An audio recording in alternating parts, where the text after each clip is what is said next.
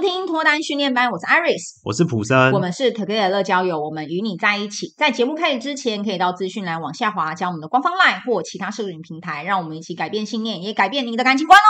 听众的提问是：挑选对象的时候，一定要门当户对吗？那我觉得这个门当户对当然有很多可以替换的词啊，像是条件啊、家世啊、能力啊、背景，我觉得这些都可以算是一个可以考量的范围。嗯，OK，那我先说一下门当户对好。好。由我来说吗？因为 自己有亲身的例子。好，我觉得门当户对这件事情对我来讲，不见得是最重要，但是确实要克服很多东西。大家可以把它想成异国恋情啊。嗯，如果今天你跟一个外国人在一起，你会发现你们的文化背景、想法都不一样，所以你们磨合的东西会更多。嗯，所以你们爱的基础要更坚固。那像我自己本身是之前有交往过一个真的是非富即贵的一个男朋友这样子，我我觉得我当时很不适应的地方是我们曾经为了一件事情不开心，就是我发现他们家是很热情，很喜欢请客的，然后请客其实都没有在在乎钱，所以随便请都两三万块。嗯，然后有一次是我发现。他跟一个女生的朋友出去，嗯，然后请了对方吃六千多块的餐，我平常都没有吃到六千多块。先跟大家讲一下说，说我平常大概吃一两千就会觉得有点贵了，嗯，所以我平常都落在大概一个人四五百左右，其实已经对一般人来讲算偏高了，对，不算太低了。所以我平常在家里面小资的时候，大家会自己煮，或是一两百块，但是跟朋友出去大概四五百块，那一两千我就觉得有点贵了。对，但他那一次就是请了一个女生六千多块，我就觉得这有鬼，嗯，怎么会请女生吃六千多块呢？对。对不对？我连我女朋友都没有请过这么贵，怪不得分手了。然后我那时候就跟他说：“你这个绝对不是一般的女生朋友。”他说：“这真的是一般的。”我说：“怎么可能请到这么高的金额？”他说：“又没有什么，就吃饭。”我说：“有需要吃到那么高级吗？在台湾要吃到六千多块，不是那么容易耶。”我就说：“那些餐厅就那几间诶。”他就说：“还好吧，就是就想请他吃饭，因为也很感谢工作上面这一年的照顾什么的。”然后我就觉得一定说谎。你知道吗？想要追根究底，然后对于这个女生就会变得很在意。你发现又有下一个女生六千，下一个女生四千，下一个女生八千的时候，你突然就觉得，哎，好像真的是他平常对平常的生活就是这样，因为对他来讲。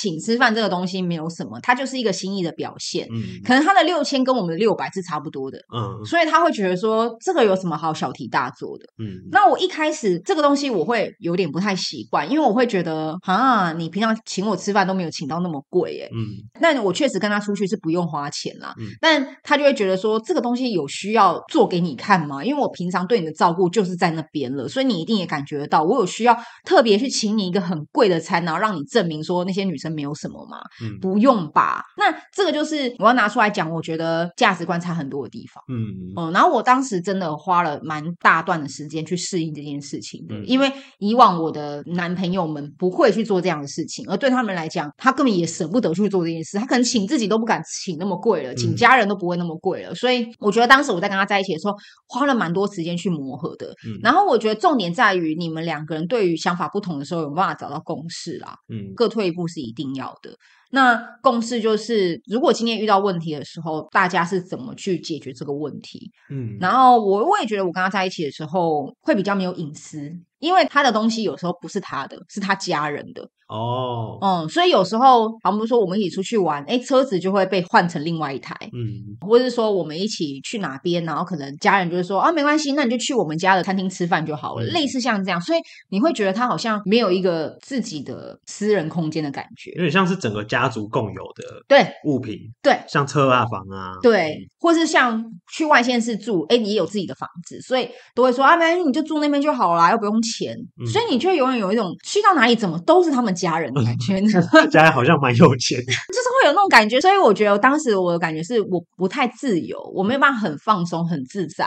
嗯、那如果我今天是他们家的人，那我当然还好，嗯，就享受嘛。可是我今天是外人，我觉得那感觉就会让我觉得不习惯、不舒服。嗯，那就回到我刚刚举的例子，他就是一个异国恋。嗯，那今天对方出生的家庭背景跟你不同的时候，嗯、你愿不愿意跟他一起沟通，然后坐下来两个人讨论出你们觉得比较好的方法，或是说对方他认为吃一间餐厅的消费金额跟你消费金额有落差的时候，能不能讨论到一个共同点？嗯，哦，那我相信其实也有反过来的例子啊，就是说如果今天这个女生是出身名门，嗯，然后男生只是一般人，那你可能会觉得说，哎，对方可能家里面会用另外一个眼光看我觉得这没办法啊。嗯，老实说，你不要抱怨说为什么是这样。当时我在跟这个男朋友在一起的时候，我也会被人家看说会不会是爱上对方的钱。嗯，哦，所以如果你今天没办法承受这个压力，你就不要跟这样的人在一起。嗯嗯，就是如果你今天承受不了这个压力，那你就是门当户对吧？那如果你觉得我愿意，而且我也愿意做给对方的家人看，那当然我觉得你就是比较适合。他一定有存在他的压力，也有他甜蜜的地方，也有他好的地方，但是也有他该付出的代价。所以我觉得他是很公平的。嗯、那如果你问我要不要再这样选择，我觉得喜欢的就喜欢的，我不会管。嗯嗯，因为你真的很喜欢的，你会为对方去解决，或是去彼此沟通讨论到你们两个人都舒服自在的相处模式。嗯、但如果不喜欢，你们再门当户对，你就会发现你遇到问题的时候，两个人只想逃避。嗯，对。那当两个人是用逃避的状况去面对你的感情，其实就是互相折磨、拖时间呐、啊。嗯，哦，所以我自己是不建议这个听众这样问。我倒觉得你喜欢他就勇敢啊，啊，如果不喜欢或者考虑一下，觉得啊压力很大，那就算了。嗯、或者听完我说就觉得哎压力真的很大，那我觉得算啦，表示你也没那么喜欢他。嗯嗯，所以如果喜欢就勇敢一次吧。我的建议是这样啦。好，嗯，那我觉得我想分享我的看法之前，我想先问 Iris 一个问题，就是你的前男友会听这个节目吗？我不知道，管他的，反正分开了我不在意，那就没关系。好啊，那一定要门当户对吗？我觉得不一定。嗯，可是真的就像 Iris 说的，整体来看的话，我觉得门当户不对的。成功几率会小一点。你当然这是当然，对，因为我觉得有些价值观、习惯的养成啊，会跟原生家庭有非常大的关联。嗯，我举个例子好了，但我这个举例不是在讲高低，而是现象。嗯，就是一个在贫民窟长大的小孩，嗯，他很难想象富豪过着什么样的生活，受怎样的教育，聊什么话题，然后或是做什么样的休闲。就像诶，也许富豪他们的休闲打高尔夫球跟骑马，那这个东西都是需要花非常多的经济条件去支撑的。可是一个贫民窟小孩，他可能他的活动可能是玩沙子，或是跑来跑去踢球啊，对对对，就是做一些比较不需要花很多开销的休闲活动。富豪他看待平民的家庭是这样子的感觉，嗯，互相看不懂啊，嗯、所以我觉得不管是情感上的连接，或是物质条件上，都很难有一个共鸣，自然他们相聚的机会可能就会少，容易碰到的几率就很低啊。因为有些家境比较好的家人，他会把他的小孩送到贵族的学校嘛，嗯，那一般人可能就是念正常小学。所以他们连碰到的机会都不高。假如缘分来了，对方是一个不错的人，或是对方是一个条件差你很多的人，如果你们真心喜欢对方的话，嗯、那我觉得就是为自己勇敢一次。嗯，应该说它不是什么很巨大的问题啊。嗯、前提是你自己喜不喜欢，对你的感受好不好，你有没有觉得幸福？你有没有觉得对？你有没有开心快乐？我觉得这是最重要的。那条件那些东西是其次，它可以克服的。嗯，所以真的缘分来了就不要抗拒了。嗯，好，也许。人家会跟你说，你是不是喜欢对方的钱？诶，那你怎么可能高攀得起？那我觉得这个东西，当然，Iris 说了，这是你要承担的压力。那你自己内心又如何想呢？就是你是真的喜欢他的话，那这些很重要吗？嗯，对，又回到自己身上了。嗯，所以我觉得这个东西才是最大的主因啊。然后再来就是这样的例子，虽然说门当户不对也有成功的例子，但我不是要各位就是只找呃要跟自己落差很大的。因为我觉得这样的话，反而自己也会被局限嘛。就像有些人非豪门不嫁。